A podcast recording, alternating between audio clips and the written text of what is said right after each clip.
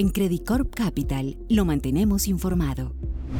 En la segunda semana de marzo, el presidente de la Reserva Federal rindió su testimonio semestral ante el Congreso de los Estados Unidos, en donde reiteró el compromiso de la autoridad monetaria con la convergencia de la inflación hacia el objetivo del 2%, planteando una perspectiva de corto plazo para la política monetaria considerada como hawkish por el mercado. Esto último se vio reflejado por un fuerte ajuste al alza en las expectativas de corto plazo sobre la tasa de política. En su momento, tras las declaraciones de Powell, los inversionistas consideraron que la tasa de interés de referencia alcanzaría un nivel cercano al 6% en algún punto del segundo trimestre de este año. Sin embargo, los eventos que desembocaron en la quiebra de Silicon Valley Bank y Signature Bank plantearon un nuevo reto a la Reserva Federal, quien se vio forzada a actuar como prestamista de última instancia, aumentando la disponibilidad de créditos al sector bancario, hecho que se ha visto reflejado en un importante aumento en el valor de la hoja de balance de la Fed. Es en este contexto donde la Reserva Federal desarrolló su primera reunión trimestral de política monetaria. De manera unánime, aumentó en 25 puntos básicos el rango efectivo de política monetaria, ubicándolo entre el 4,75 y 5%.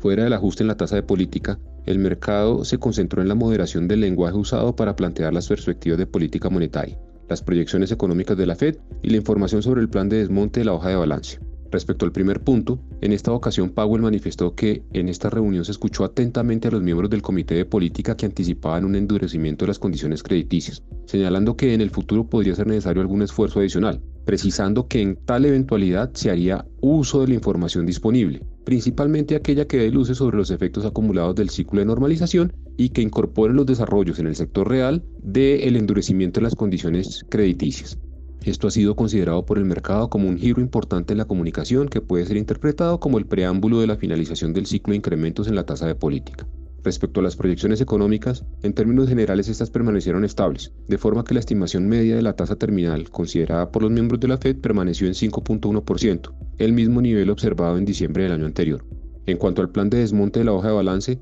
el comunicado de la Reserva Federal se limitó a señalar que este se mantiene vigente, agregando que el aumento en los créditos al sector bancario son considerados como una medida temporal, dado que se sigue considerando que el sistema bancario es robusto. Finalmente, en medio de la complejidad que supone para la autoridad monetaria anunciar la necesidad de seguir combatiendo la inflación, mientras se inyecta liquidez para estabilizar al sistema bancario y se intenta dar un parte de tranquilidad sobre la solidez del mismo, destacamos que los eventos recientes fuerzan a los miembros de la Fed a minimizar su intervención verbal, al tiempo que reconocen que aún es pronto para evaluar los efectos acumulados del ciclo de normalización.